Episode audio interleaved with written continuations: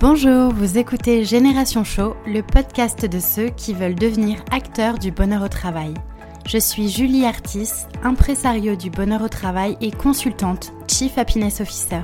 Je suis ici pour partager avec vous des clés pour se sentir plus épanoui au travail et permettre à ceux qui veulent agir au quotidien sur leur lieu de travail de disposer des bons outils. À travers ce podcast, je pars aussi à la rencontre de celles et ceux qui ont décidé de faire du bien-être au travail leur mission au quotidien, parmi lesquels les Chief Happiness Officers. Génération Show est un podcast que je publie tous les mardis. Pensez à vous abonner pour ne pas rater les nouveaux épisodes. Et si vous venez juste de me rejoindre, bienvenue Je vous conseille d'écouter l'épisode 0 dans lequel je me présente un peu plus en détail. Je suis très heureuse de partager ce nouvel épisode avec vous. Installez-vous confortablement, c'est parti Bonjour à tous et bienvenue dans un nouvel épisode du podcast Génération Show. Aujourd'hui, c'est le 30e. Et pour ce 30e épisode, j'ai le plaisir de recevoir Olivier Offel. Bonjour Olivier. Bonjour Julie. Alors, vous êtes consultant en qualité de vie au travail et bonheur au travail. Vous êtes cofondateur de Novéquilibre, qui est une équipe pluridisciplinaire au service des organisations qui veulent favoriser et valoriser la qualité au travail. Et vous êtes aussi auteur du site laqvt.fr ainsi que le site lesverbesdubonheur.fr. Alors, je suis ravie de m'entretenir avec vous aujourd'hui sur ce podcast pour parler d'une notion euh, qu'on a assez peu abordé sur euh, le podcast Génération Show et je m'aperçois qu'elle est aussi encore peu présente dans le monde de l'entreprise, c'est le sujet de la bienveillance. La bienveillance est un enjeu crucial selon vous parce qu'on en a besoin dans toutes les sphères de notre vie et donc on va en parler. Alors merci beaucoup d'être avec moi aujourd'hui Olivier sur ce podcast. Et avant de rentrer un peu plus dans le vif du sujet et nous expliquer ce qu'est la bienveillance en entreprise et pourquoi ce sujet vous anime particulièrement, euh, bah, j'aimerais bien déjà que vous nous donniez un petit peu votre définition de la qualité de vie au travail. C'est quoi pour vous la qualité de vie au travail? Alors, la qualité de vie au travail, euh, je, voudrais d'abord peut-être préciser une chose, c'est que euh, quand je me suis intéressé à la qualité de vie au travail, c'est un concept qui n'existait pas en France. Mmh euh, en fait, moi, j'ai suivi un, j'ai passé un, un, DU sur la gestion des risques psychosociaux. Et je me suis assez aperçu en discutant avec non seulement les enseignants, mais aussi avec mes collègues de promotion, qui étaient médecins du travail, préventeurs, consultants, etc., que œuvrer sur les risques psychosociaux dans les organisations, c'est extrêmement compliqué. Mmh. C'est même facteur de risque psychosocial pour les acteurs des risques psychosociaux. Euh, souvent parce qu'on est quand même dans une logique de euh, bah, déjà d'intervention de, pompiers. Euh, donc, qui dit pompier, je dis généralement, bah voilà, il y a de la souffrance. si on dit qu'il y a de la souffrance, c'est qui est responsable Souvent, on va quand même peut-être dire que c'est le dirigeant, etc., ou des managers. Et donc, forcément, aborder la question de, des risques psychosociaux dans les organisations, ça relève d'une espèce de confrontation mmh. entre bah, les responsables des salariés et puis le dirigeant, avec dans l'idée que le dirigeant met trop de pression, etc. Donc forcément, le dirigeant, elle est plutôt sur une position un peu défensive. Mmh. voilà. Et donc moi, ce que j'ai entendu de mes collègues, c'est effectivement ça, c'est que c'était compliqué parce que bah, souvent il y avait cette logique défensive. D'autre part, il est évident quand on va parler des risques psychosociaux, en tout cas quand moi j'ai commencé à, m'y intéresser, c'était en 2008. on parlait des risques psychosociaux des salariés, généralement des salariés en bas de l'échelle, hein, si on parle de la pyramide. Mmh. on, on, les risques psychosociaux du manager et encore moins les risques psychosociaux du dirigeant, ça n'avait pas de sens. Mmh. Voilà. Alors qu'en fait, ça a du sens si on parle du stress, la pression sur le travail. finalement, tout individu au travail potentiellement a, peut avoir a, des risques psychosociaux. Ça concerne tout le monde. Ça concerne tout le monde. Ça concerne aussi ceux qui ne sont pas dans les entreprises qui travaillent, de, les indépendants par exemple. Mmh. Voilà. Donc ça concerne tout le monde, sauf que à l'époque, donc autour de 2008, moi je constatais que de ce que j'entendais que ça ne pouvait pas bien marcher comme ça et donc, moi, j'ai commencé à regarder ce qui, ce qui, pouvait exister dans d'autres pays. Et en particulier, je me suis intéressé à, ce qui se passait en Belgique. Mmh. Et en Belgique, j'ai vu qu'il ne parlait pas de risques psychosociaux, mais qu'il parlait de bien-être au travail. Donc ça, ça m'a pas mal interpellé et donc j'en ai parlé à, mes collègues de promotion et aux enseignants. eux, ça leur a pas plus parlé que ça. Et je me suis dit, il faut, faut pas, faut pas que je m'arrête à ça. et deux ans après, j'ai voulu créer une activité dans une coopérative avec d'autres personnes autour de ces sujets du, bah, de la souffrance au travail, mais plus largement du bien-être au travail. Je me suis dit, en fait, il ne faut pas appeler ça les risques psychosociaux. Et puis, de toute façon, ce qui nous intéresse, c'est non seulement que les gens ne souffrent pas, mais qu'ils se sentent bien. Euh, et qui se sentent bien. Et là, je me suis référé à quelque chose qui est très important, c'est à une définition de, la santé par l'OMS, et c'est une définition qui date pas d'hier, hein, puisqu'elle date de 1945, et qui dit que la santé, euh, c'est pas seulement une absence de maladie, c'est un état complet de bien-être physique, psychique et social. Et je me suis dit, ben voilà, c'est ça dont on a besoin comme concept à l'intérieur de l'organisation, c'est de s'intéresser à la santé telle qu'elle est définie par l'OMS, et aussi peut-être de faire un lien entre la santé, ce qu'on pourrait appeler une santé positive, et euh, l'efficacité et la performance. Voilà. Et donc, c'est vrai que la qualité de vie au travail, euh, donc c'est un concept qui n'existait pas en 2010, euh, quasiment pas. et donc, on s'est dit, avec les personnes à qui on a, on a cofondé euh, Novéquilibre, et puis vous parliez tout à l'heure de la QVT.fr, en fait, je, suis le cofondateur, hein, on a été plusieurs à le créer et on est plusieurs à intervenir dessus.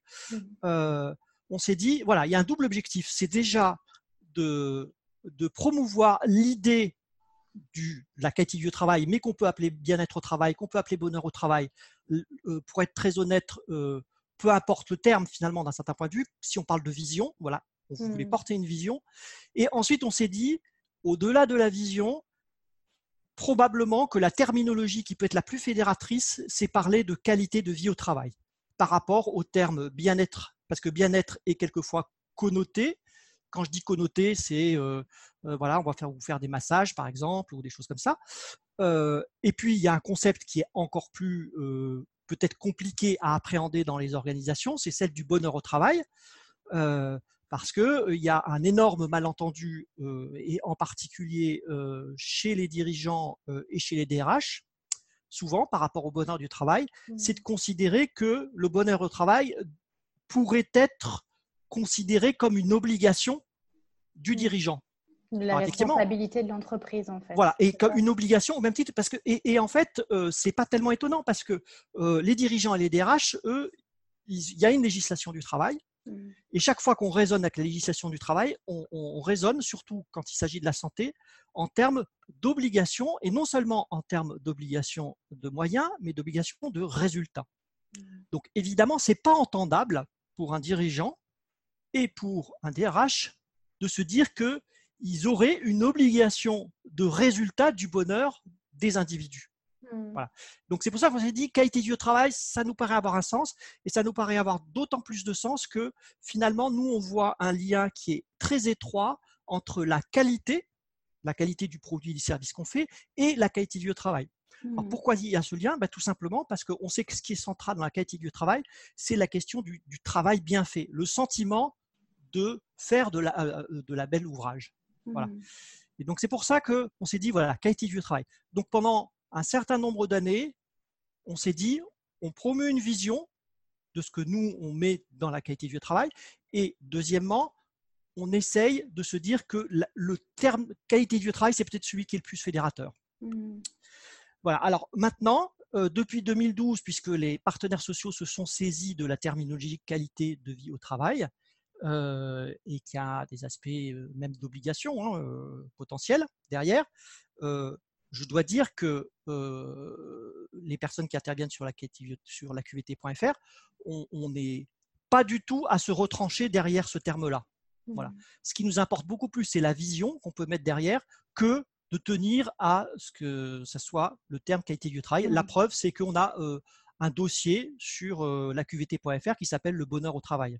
Donc, mmh. voilà, on n'est pas du tout doctrinaire et on, est, on, on, ne cherche pas à se camper et être sur une position défensive par rapport à l'utilisation du, terme lui-même. Oui, je partage assez bien ce point de vue. Et c'est vrai que souvent, on m'interpelle sur, cette, sur la question de terminologie. En fait, c'est un faux débat parce qu'au final, les intentions de tous sont les mêmes. Hein. C'est comment on peut apporter plus de, de mieux-être, j'ai envie de dire, aux personnes qui sont dans un environnement professionnel. Donc, c'est vrai que tout à fait. Alors par contre, effectivement, comme vous dites, l'intention, elle est quand même super importante. C'est-à-dire mmh. que nous, euh, quand on a lancé notre activité, euh, notre euh, baseline, notre slogan, c'était conjuguons qualité de vie au travail et performance. Et performance. Déjà pour dire qu'il ne fallait pas considérer que la qualité de vie au travail serait une contrepartie sociale de la performance. Complètement. Voilà, qu'on peut les lier. Mmh. Mais je dois dire que il y a 2-3 ans, euh, je me suis dit, à titre personnel, et puis c'était partagé avec, avec les autres personnes qui travaillent avec moi, euh, on s'est dit, finalement, il y a tellement de choses dans une organisation qui tire vers la performance que ce n'est peut-être pas forcément intelligent d'aller ajouter que la qualité de vie au travail pourrait faire encore plus de performance. Pourquoi? Parce qu'on va être un peu le risque d'être dans une logique d'instrumentaliser la qualité mmh. travail pour faire encore plus de performance. Et la vision qu'on porte, nous, c'est vraiment, euh, elle repose sur euh, deux, euh, deux, inscriptions qui étaient gravées sur le temple de Delphes mmh. et qui étaient Connais-toi toi-même et rien de trop. Voilà. Mmh. Et je trouve qu'on est dans une société où du toujours plus, et on, notre inquiétude, c'est que la qualité du travail soit instrumentalisée pour faire encore plus de performance sous prétexte de se dire on a bien compris que si les gens se sentent bien, euh, bah, potentiellement ils vont être plus productifs. Donc voilà, il faudrait les rendre encore plus heureux pour qu'ils soient encore plus euh, productifs. Mais d'un côté, c'est aussi un argument qui fait poids quand on parle de cette question de QVT aux dirigeants, parce que c'est pour eux, c'est quand même la performance qu'ils recherchent en premier lieu, euh, au-delà du bien-être de leur Bien entendu. Alors, j'entends bien le côté euh, un peu euh, concret, commercial, de se dire si on ne veut pas rester juste sur des idées, sur une philosophie, sur une utopie, mmh. quand on veut rentrer dans l'organisation, bah, c'est bien de le connecter l'un ou l'autre. Mmh. Maintenant, si on reste sur moi, très honnêtement, ce que, ce que, ce que j'aimerais qu'on puisse viser, c'est un changement de paradigme pour le travail, euh, d'avoir des modes de travail qui soient beaucoup plus euh, participatifs, euh, contributifs, avec des organisations plus à plat en termes de mmh prise de décision. là, pour le coup, voilà, je, pense que ça vaut le coup de se dire attention à cette, à cette tendance à, faire le, à avoir le, toujours plus. Mmh. je, je, dis ça maintenant d'autant plus fortement que j'ai publié aujourd'hui un article sur la QVT.fr mettant en lien la qualité de vie au travail avec l'urgence climatique. Mmh. Parce que la semaine prochaine, lundi prochain, il y a une réunion qui est convoquée par le secrétaire général de l'ONU sur le dérèglement climatique. Et je pense qu'il faudra assez rapidement que notre société comprenne que on ne il n'est pas possible de découpler la croissance économique avec euh, l'empreinte euh, écologique. Mmh. Voilà. Ça, fait de toute façon, on, englobe souvent la qualité du travail finalement dans les démarches RSE aussi des entreprises. Exactement. On est complètement parce qu'il y a une espèce de, d'illusion de, penser qu'on va pouvoir continuer à produire plus mmh. en euh, allez, au, mieux ne, pas continuer à avoir euh, à augmenter l'empreinte écologique. Mmh. Voilà. Et je pense que c'est tout juste pas possible. Euh, il y, a des gens qui ont écrit sur le sujet. Euh, et effectivement, je pense que c'est pas possible. et donc, il faut qu'on apprenne, qu'on apprenne à arrêter de penser qu'il faut faire toujours plus, mmh. toujours mieux, toujours tirer du profit, parce que de toute façon, quand on fait toujours plus, toujours, toujours plus de profit, ça se fait toujours au détriment des conditions de travail. Toujours. Et alors, la, qualité de vie, c'est quoi selon vous? Quelles sont les composantes pour avoir une bonne qualité de vie au travail?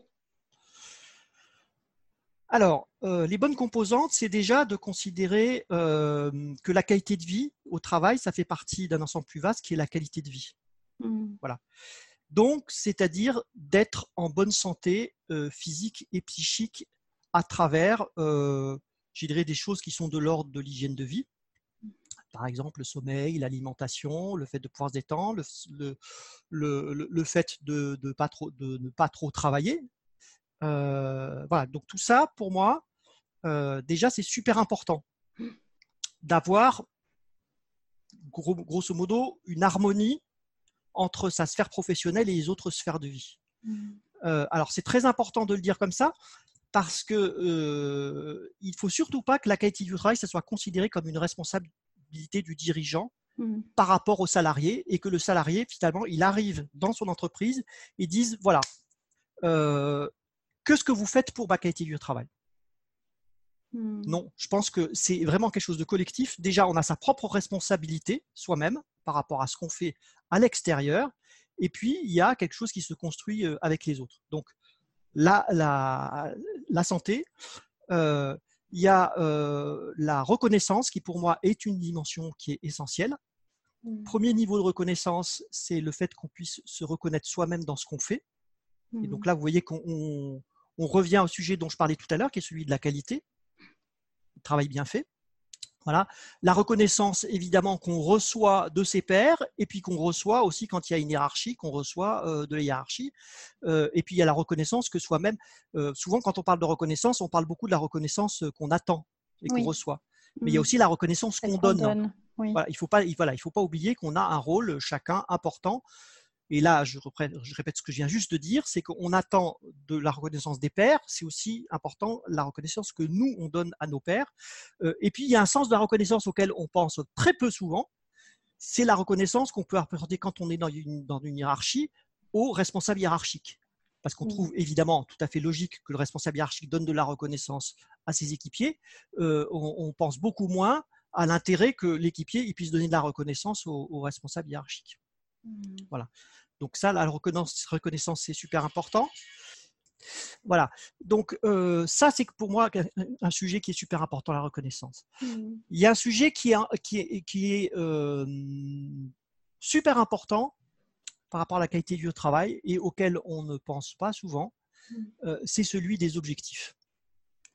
C'est-à-dire que tout un chacun dans l'organisation puisse avoir des objectifs qui sont réalistes.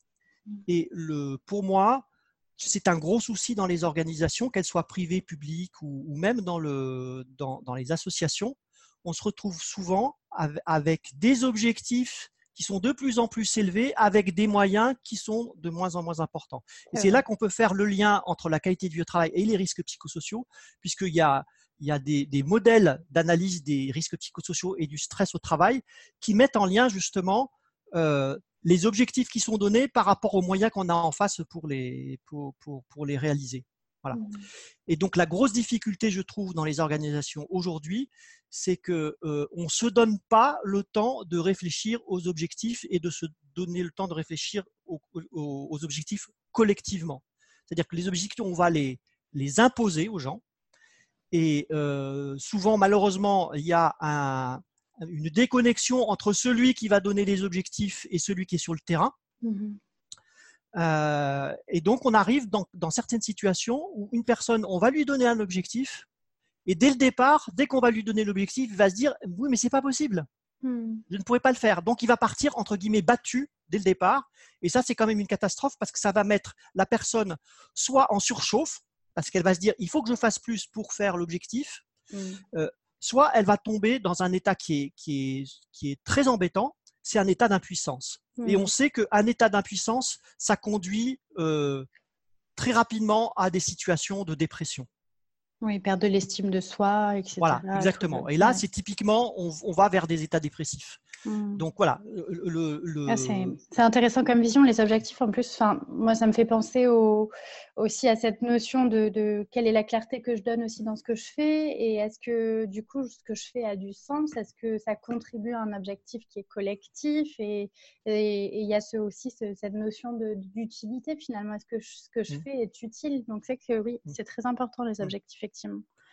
C'est très important et en plus, par tout dépend comment ils sont donnés, en fait. C'est ce que vous dites. Il ne faut pas que ce soit trop. Alors, et, puis je veux reprendre ce que vous avez dit qui est super intéressant, c'est que souvent quand on parle objectif, et ce que je viens de dire, et c'est tout à fait vrai, c'est que dans beaucoup d'organisations, les objectifs, ils sont balancés mmh. par quelqu'un d'extérieur. D'accord? Bon, Quand je dis extérieur, c'est extérieur à soi. C'est-à-dire qu'en fait, on, les objectifs, on ne se les est pas appropriés, ils, nous sont imposés. Mmh. Euh, mais il n'y a pas que ce cas de figure, il y a le cas de figure de celui qui se fixe lui-même ses objectifs. Mmh. Et effectivement, quand on est travailleur indépendant, par exemple, on n'a pas forcément la pression d'un responsable hiérarchique qui va vous donner des objectifs, on se met soi-même les objectifs. Mmh. Et quelquefois, eh ben justement, on a une mauvaise qualité de vie au travail parce qu'on ne sait pas dimensionner les objectifs. Parce qu'on a des objectifs qui sont trop ambitieux, parce qu'on ne les inscrit pas dans le temps. Enfin voilà, un certain nombre de choses qui font que euh, bah, c'est compliqué. C'est pour ça que je pense que que, l'on soit salarié ou qu'on soit indépendant, c'est toujours intéressant de construire, de partager ses objectifs avec d'autres personnes.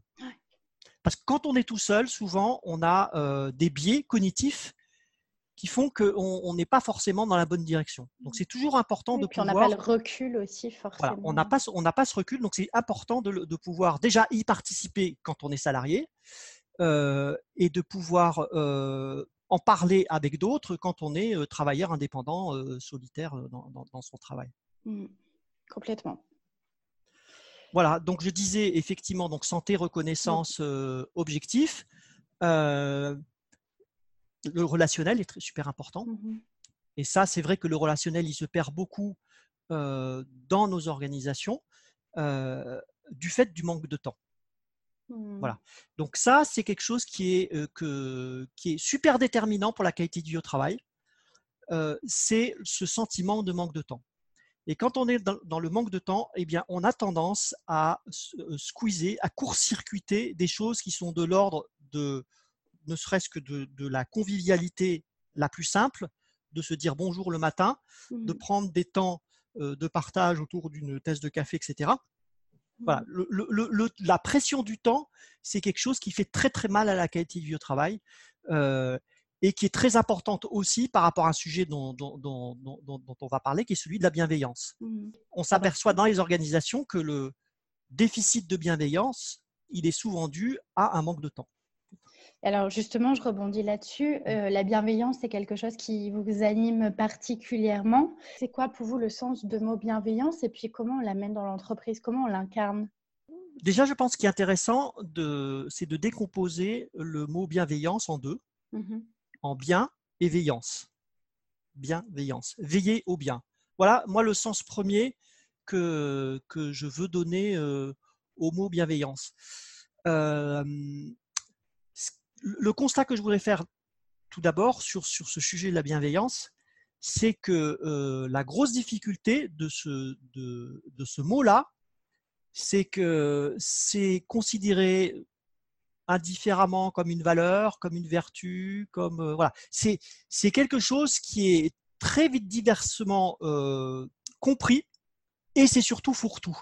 Mmh. Voilà. Puis ça, ça, peut même avoir une vision un peu bisounours quand on lit la, le, terme bienveillance avec le monde de l'entreprise. Oui, alors non seulement c'est une question bisounours, mais quelquefois il y a une assimilation. Mmh. Par exemple, avec le mot complaisance. J'ai été frappé euh, dans des discussions que j'ai eues euh, avec un certain nombre de personnes que quand je leur parle de bienveillance, euh, bah, finalement, ils me disent grosso modo, ça veut dire être trop gentil et ne pas être capable de dire vraiment les choses. Mmh. Voilà. Et ça, je pense que c'est une grossière erreur parce qu'on peut dire les choses. Moi, c'est ce que j'appelle l'affirmation de soi bienveillante. On peut dire les choses, on peut exprimer ses attentes, on peut exprimer une inquiétude, on peut exprimer un besoin, on peut exprimer une contrariété de manière bienveillante il n'y a aucun sujet, aucun souci. On peut aussi exprimer un objectif ambitieux, mais de manière bienveillante. Mmh. Voilà. Donc, la bienveillance, c'est n'est pas le contraire ni de l'ambition, ni de la complaisance. Mmh. Voilà. Et donc, ça, c'est, à mon avis, il y a un gros travail à faire dessus parce que pour beaucoup de personnes, ce mot bienveillance est effectivement connoté soit bisounours, soit démagogique, mmh. soit euh, manque, manque d'ambition, grosso modo. Mmh. Voilà, donc ça, c'est quelque chose qui me paraît euh, super important. La, deuxième remarque que je fais, euh, c'est que je vois souvent dans des réunions de qu'en début de réunion, on fait une, une, petite étape préliminaire. on se dit, on va se définir un cadre de référence pour cette réunion.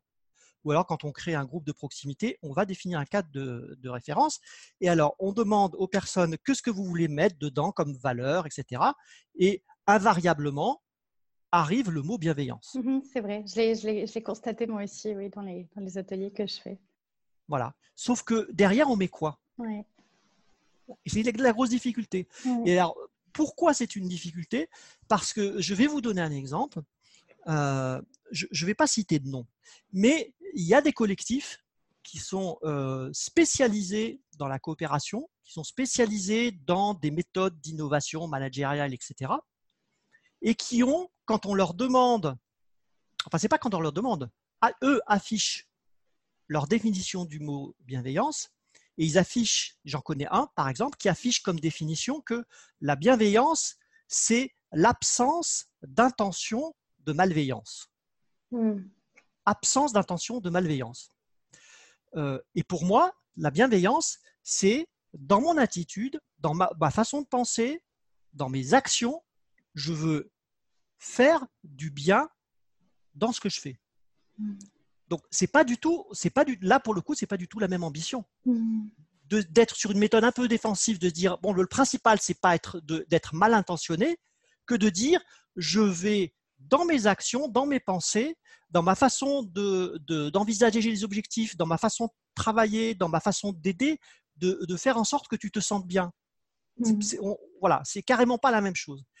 Et c'est ce qui m'a amené à euh, déjà essayer de définir quelque chose qui serait de, sortir d'un, schéma binaire. Je trouve que dans la société d'aujourd'hui, on fonctionne beaucoup de manière dichotomique. Oui. Par exemple, sur, euh, on va être euh, sur gentil, méchant, bien, mal, confiance, vie, professionnelle, vie personnelle. vie personnelle. Et puis on a bienveillance, malveillance. Voilà. Mm. Or, pour moi, il est super important déjà de mettre un troisième larron que je mettrai au milieu, mais de manière pas neutre, mais je vais m'expliquer. Donc, on va, euh, je vais mettre à droite la bienveillance, je vais mettre à gauche la malveillance, et au milieu, je vais mettre quelque chose que je vais appeler l'absence de bienveillance. Mm. Voilà. Je donne un exemple. J'arrive le matin à mon travail, euh, je vois passer devant moi mon responsable hiérarchique qui ne me dit pas bonjour. Il ne me dit pas bonjour. C'est quoi? Est-ce que c'est un signe de malveillance ou est-ce que c'est une absence de bienveillance? Eh bien, ensuite va fonctionner ce qu'on appelle la lecture de pensée, mmh selon le contexte, selon la personnalité, bah, peut-être qu'une personne va tout de suite se dire Ouh là là, en fait, il l'a fait exprès de ne pas me dire bonjour. Et si effectivement il, avait fait exprès de ne pas me dire bonjour, on peut considérer que c'est de la malveillance. Mmh Et si c'est qu'il pense à autre chose, il est très pressé d'aller à son bureau parce qu'il doit régler un dossier urgent, ça s'appelle de l'absence de bienveillance. Ce mmh n'est pas la même chose. Donc c'est super important de bien, euh, de, bien prendre en compte ce, point central. Et pour reprendre l'idée que, je développais tout à l'heure, qui est euh, le, parallèle entre la qualité du travail et euh, l'OMS, mmh la définition de la santé par l'OMS, si on prend la définition de la santé de l'OMS, eh ben, on a exactement le même type de continuum. On va avoir à droite l'état de bonne santé, à gauche l'état de maladie et au milieu l'absence de maladie. Et c'est vrai que l'absence de maladie, ça n'est pas la même chose qu'un état de bonne santé. Parce que l'absence de maladie, c'est un état où, eh bien, au moindre problème, à la moindre bactérie, au moindre grain de sable, eh bien, vous allez tomber malade. Voilà. Donc, c'est le même type de choses que je pense qu'il faut mettre en place. C'est considérer qu'il y a un continuum de la bienveillance avec un point au milieu, médian, euh, qui s'appelle l'absence de, l'absence de bienveillance. Mais par contre, cette absence de bienveillance, il faut être clair, c'est que l'absence de bienveillance n'est pas neutre. C'est-à-dire que l'absence de bienveillance, elle est clairement, elle impacte clairement négativement la qualité du travail. Mmh. Et quelquefois, encore pire que la malveillance. Alors, je vais m'expliquer. Euh, si je, dans mon entreprise, je fais du travail, je fais un travail, euh, et que ce travail, personne ne va le valoriser, personne ne va même me faire des critiques. En fait, personne ne va me faire de feedback par rapport à mon travail. Hmm. Qu'il soit positif ou négatif. Qu'il soit positif ou négatif. Eh bien, quelquefois, c'est encore pire qu'on me dise rien plutôt que éventuellement on me dise quelque chose de négatif et que je sois en capacité de répondre hmm. et qu'éventuellement ma réponse fasse réviser la position de celui qui m'a fait une, réflexion malveillante et qui soit en, capacité de changer sa position et de passer à, de la bienveillance. Donc en fait, l'être humain, c'est un animal social et donc dans son activité professionnelle, il a besoin d'avoir des feedbacks et des interactions. Et quand on, a, quand on est dans des contextes où on n'a pas le temps, eh bien le risque, c'est grosso modo l'image qu'on renvoie à l'individu salarié, c'est tu n'existes pas, ou le travail que tu fais n'existe pas. Voilà. Ou alors, au mieux, ça va être un doute qui va, euh, qui va être dans l'esprit de l'individu de se dire, mais oui, mais c'est quoi l'utilité de mon travail? C'est quoi le sens de mon travail? Est-ce que c'est bien ou est-ce que c'est mal? Et puis des choses qu'on entend très bien dans le milieu du travail, je ne sais pas si vous l'avez déjà entendu, mais des personnes qui disent de toute façon, finalement, que je fasse bien ou mal mon travail, c'est la même chose. Donc finalement, je vais le faire mal puisque j'ai pas de retour sur mon travail. Oui, c'est intéressant. Donc du coup, est-ce qu'on pourrait considérer que un millimètre bienveillant dans le contexte professionnel, c'est d'abord être poli, comme par exemple savoir dire bonjour, et puis faire euh, des feedbacks positifs, écouter les autres, etc., pour finalement les, leur montrer qu'on les considère et on les apprécie à leur juste valeur. Est-ce que ça commencerait par ça, la bienveillance en entreprise? Mais déjà, je pense que euh, y a un mot qui, est assez proche de bienveillance, c'est le mot bienvenue. Mm-hmm. Voilà. Pour moi, si je devais utiliser un mot et une image qui représentent bien ce que devrait être la qualité du travail, c'est le fait que vous arrivez le matin à l'endroit où vous travaillez et que vous avez un grand panneau qui dit Bienvenue, bienvenue Julie, mm. bienvenue à toi en tant qu'individu pour ton savoir-être, ta personnalité, etc. Bienvenue pour tes compétences, bienvenue pour tes connaissances. Quand je dis connaissances, c'est-à-dire que ce n'est pas forcément quelque chose qui va être utilisé dans votre, euh, sur votre poste de travail, mais vous avez des connaissances qui peut-être un jour euh, pourraient devenir des compétences. Mmh. Bienvenue pour toute l'énergie que, que, que, tu donnes sur ton poste de travail. Mmh. Bienvenue pour la qualité de ton travail, etc. Donc c'est un tout. Mmh. C'est un tout. Et la bienveillance, pour moi, c'est être en capacité de pouvoir donner les moyens aux personnes qui sont là de, se sentir bien et de bien faire leur travail. Et j'ai fait un travail justement pour corréler cette notion de bienveillance avec euh, un, principe qui s'appelle le principe de progrès, mmh qui a été étudié par euh, euh, une psychologue américaine je, je n'ai plus son nom en tête, mais bon, simplement qui met en évidence que, en fait, ce qui va créer de la, comment, comment dire, une bonne santé psychologique chez un individu au travail, c'est le sentiment de progresser. C'est la même chose d'ailleurs dans les autres sphères de vie. Le mmh. sentiment de progresser. Euh, et donc, je pense que le, la responsabilité d'un manager, et la responsabilité de tout individu à l'intérieur d'une organisation, c'est d'être en capacité de faciliter l'activité des équipiers quand on est un responsable managérial, faciliter l'activité de ses pairs et de son responsable hiérarchique quand on est un équipier. Donc, on est sur l'activité. Et puis, apporter du soutien qui peut être plus psychologique, euh, une aide concrète, etc. Donc, on est sur le soutien de l'activité et le soutien de la personne. Voilà, ça, mmh. pour moi, la bienveillance, c'est essentiellement reconnaître qu'une personne, reconnaître en fait la richesse d'une personne. Moi, je suis, je suis super étonné qu'on utilise encore dans le monde d'aujourd'hui le terme ressources humaines. Oui. Hein, voilà pour moi, c'est tout juste pas possible. Je crois que le mot ressources, on est vraiment dans une idée d'instrumentalisation des individus qui sont au travail. Donc, je pense qu'il faut à la fois au niveau de... C'est vraiment un état d'esprit, un changement de paradigme. Hein. Je, je, pense qu'à la fois au niveau du dirigeant et à la fois du niveau du collectif, de considérer que, que toute personne qui contribue à un écosystème de travail il faut considérer que c'est un cadeau. Hmm. Voilà, c'est une chance, c'est un cadeau, c'est voilà. Et donc toute personne qui arrive le matin quand elle arrive, mais on est super content qu'elle soit là parce que c'est, elle va contribuer à, euh, à, la richesse de, de, cet écosystème.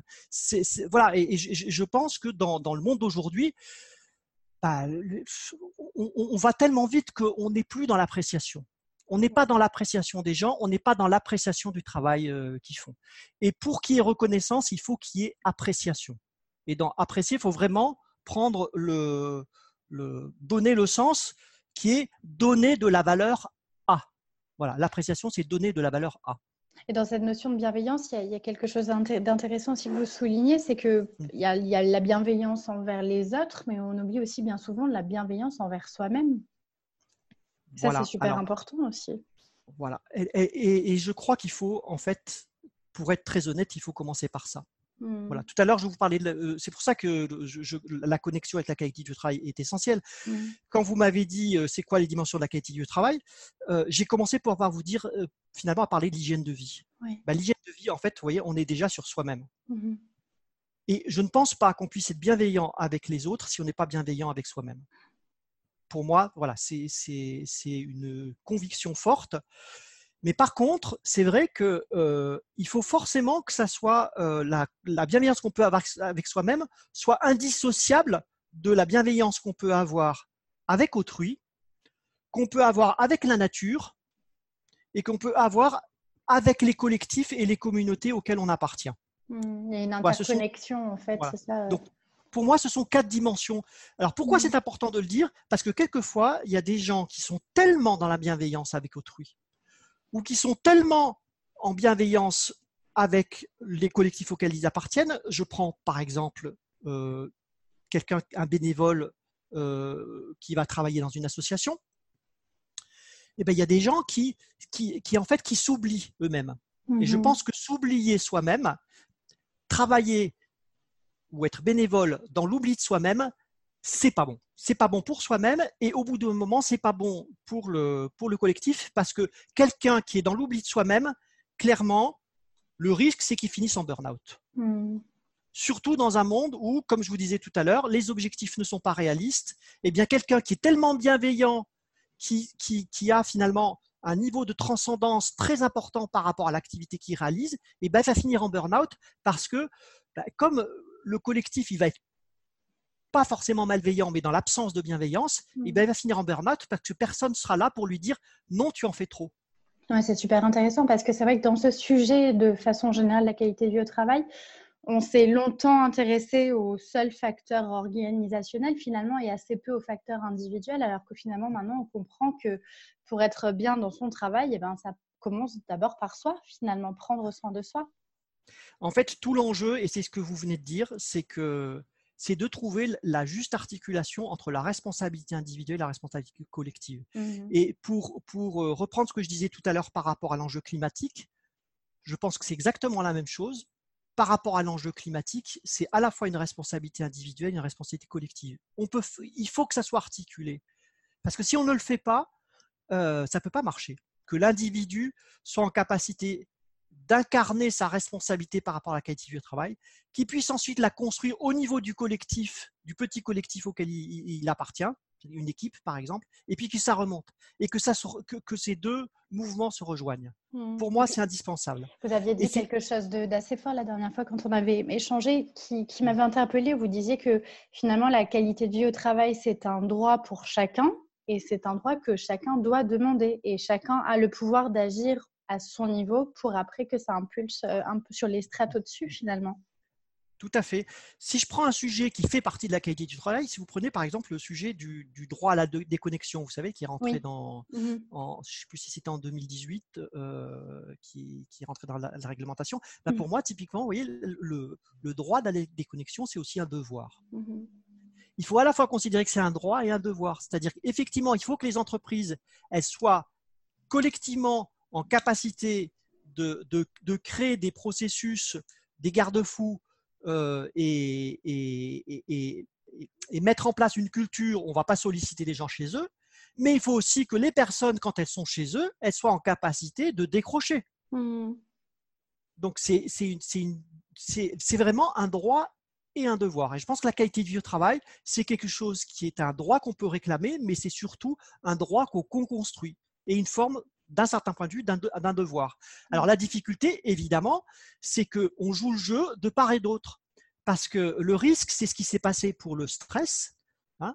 Euh, il, faut bien voir qu'il y a quelques années, euh, quand on a commencé à parler du stress, les dirigeants des entreprises, en tout cas le MEDEF, euh, a considéré que le stress au travail, ça n'existait pas en tant que tel, que c'était une importation du stress de la sphère privée dans la sphère professionnelle. Ça, c'était la première position du MEDEF.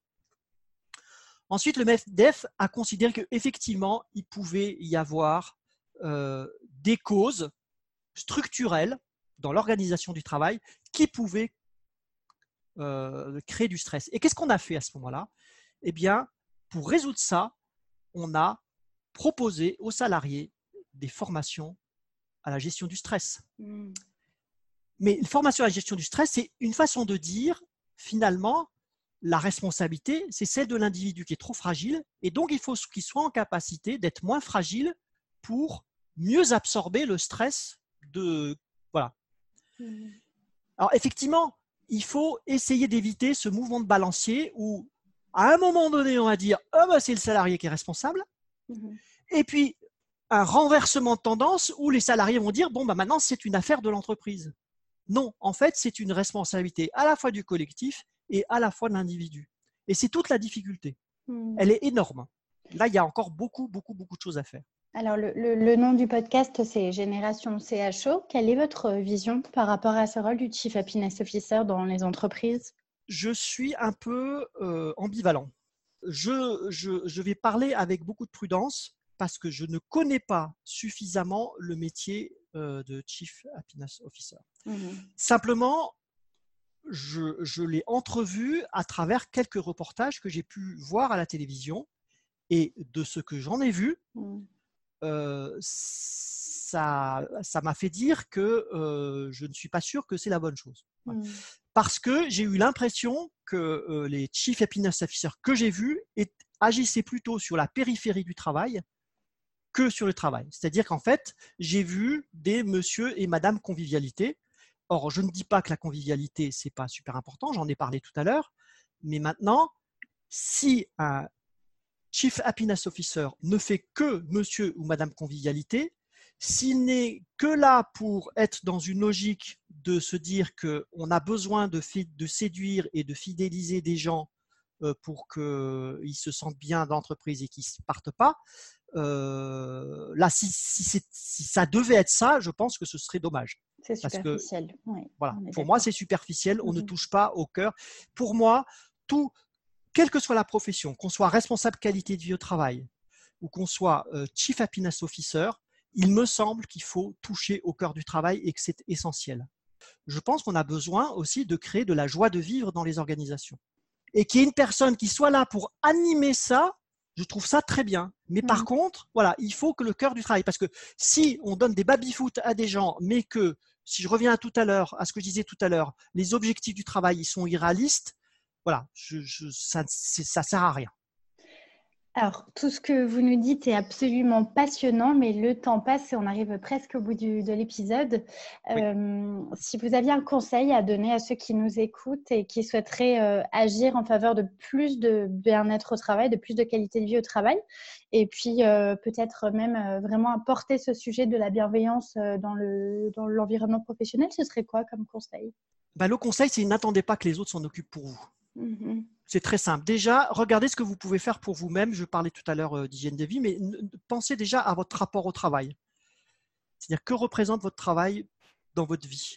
Voilà. Donc ça, c'est le premier volet. Le deuxième volet, c'est de vous dire, euh, bah, même si je me trouve dans une organisation dans laquelle le sujet, euh, a priori, n'est pas un sujet traité, n'est pas un sujet investi, essayez de trouver des relais dans l'organisation, déjà dans votre équipe, s'il n'y a pas, dans votre équipe, vous ne pouvez pas faire le petit, monter le petit village euh, gaulois, hein, comme dans Astérix et Obélix, où vous allez faire vivre un écosystème qui va être plus bienveillant. Euh, parce que si vous montez un écosystème que vous montrez que cet écosystème il fonctionne bien et qu'en plus on se sent bien dedans, je vous assure qu'on va vous copier. Mmh. ça va inspirer les autres. Ça va inspirer les autres. Voilà, je pense qu'on a besoin d'inspiration et de montrer que c'est possible. Parce que euh, ce qui est clair, c'est qu'il va falloir quand même casser une culture et une croyance forte qui est de se dire que plus on met de la pression sur les gens, plus ils vont être efficaces. On est quand même encore beaucoup dans cette culture-là. Et donc, euh, voilà. Le troisième conseil, c'est donnez-vous du temps pour faire les choses. Parce que souvent, quand on est dans la précipitation et les urgences dans le quotidien, euh, bah, finalement, euh, on répète des choses, on répète des habitudes qui ne sont pas, qui fonctionnent pas bien. Mmh. et si on posait le crayon, si on se posait les bonnes questions, euh, et si on faisait une transition, ben, on s'apercevrait qu'on se sentirait beaucoup mieux et qu'on arrive à faire les choses de, manière en fait euh, beaucoup plus simple et, beaucoup plus fluide. Et puis je pense que voilà, au-delà de ce que j'ai dit, il faut quand même envisager de temps en temps des rapports un, un, petit peu de force pour essayer de faire bouger le mammouth. Quoi. Être en capacité de se dire, on peut tout seul, on ne peut rien faire. À plusieurs, on peut essayer de dire, voilà, nous, on veut que ça change parce que c'est pas notre façon, c'est pas notre vision du travail et donc on veut que les choses elles, puissent euh, évoluer.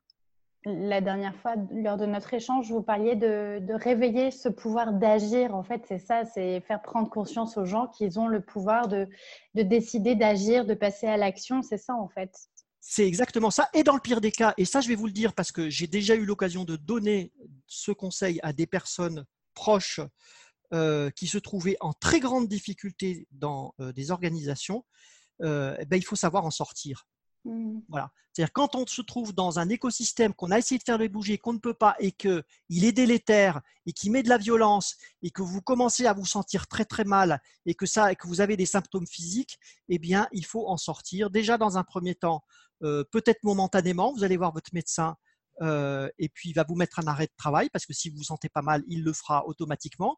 Euh, et deux, quand euh, c'est vraiment il n'y a rien à faire, eh bien il faut, en sortir et mmh aller ailleurs.